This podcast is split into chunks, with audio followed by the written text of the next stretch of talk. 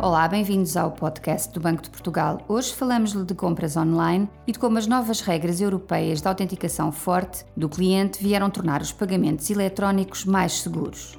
Estas exigências obrigam a que nas compras online seja preciso inserir pelo menos mais um elemento de validação para autorizar o pagamento.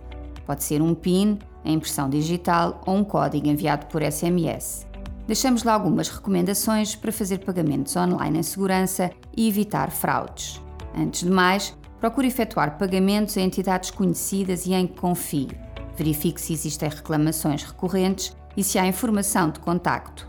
Suspeite se aparecer apenas o número de telemóvel e seja cauteloso perante a oferta de pechinchas, muitas vezes correspondem a fraudes. Confirme se o endereço do site a que pretende aceder apresenta os símbolos de segurança e não aceda a sites a partir de links. Insira diretamente o endereço de acesso no browser. Evite acessos públicos e computadores partilhados e mantenha sempre os seus equipamentos protegidos e as suas ligações em segurança. Privilegie cartões de pagamento com segurança acrescida. Outra boa opção são os cartões pré-pagos com plafond e prazo de validade limitados ou cartões virtuais de utilização única. Desconfie quando lhe peçam dados pessoais que pareçam excessivos sejam palavra-passe, dados documentos de identificação pessoal ou do cartão de pagamento.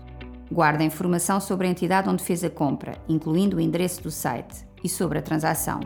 Não se esqueça de verificar regularmente a sua conta bancária e confirmar se os movimentos realizados com cartão foram devidamente registados e se os valores estão corretos. Em caso de suspeita de fraude ou utilização não autorizada do seu cartão de pagamento, comunique imediatamente ao seu banco ou à polícia. Saiba mais em bportugal.pt e visite-nos no Twitter, LinkedIn e Instagram.